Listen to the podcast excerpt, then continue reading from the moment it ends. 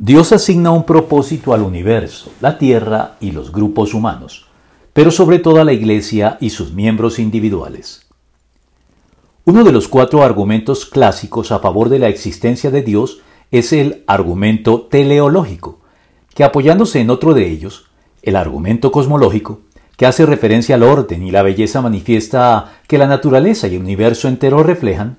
Añade a ello que este orden tiene un evidente propósito en sus diferentes estructuras físicas y biológicas, al punto que, como lo recoge el periodista de ciencia Fred Hiren, en relación con el cada vez más creciente consenso alcanzado por los científicos alrededor de este punto, muchos científicos han reconocido lo que parece como preparación a propósito,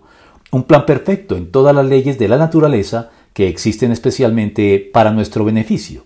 convicción apoyada en lo que la ciencia designa como el ajuste fino del universo y en las teorías de la información y del diseño inteligente que se encuentran detrás del principio antrópico, principio que sostiene que todo el universo es como es y funciona de tal modo que debemos concluir que fue diseñado para hacer posible la vida humana en este pequeño y privilegiado planeta azul.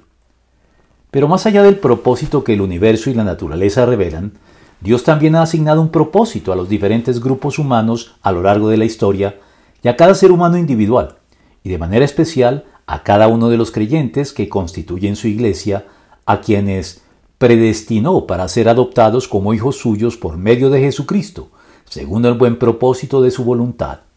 Él nos hizo conocer el misterio de su voluntad conforme al buen propósito que de antemano estableció en Cristo. Efesios 1, 5 y 9.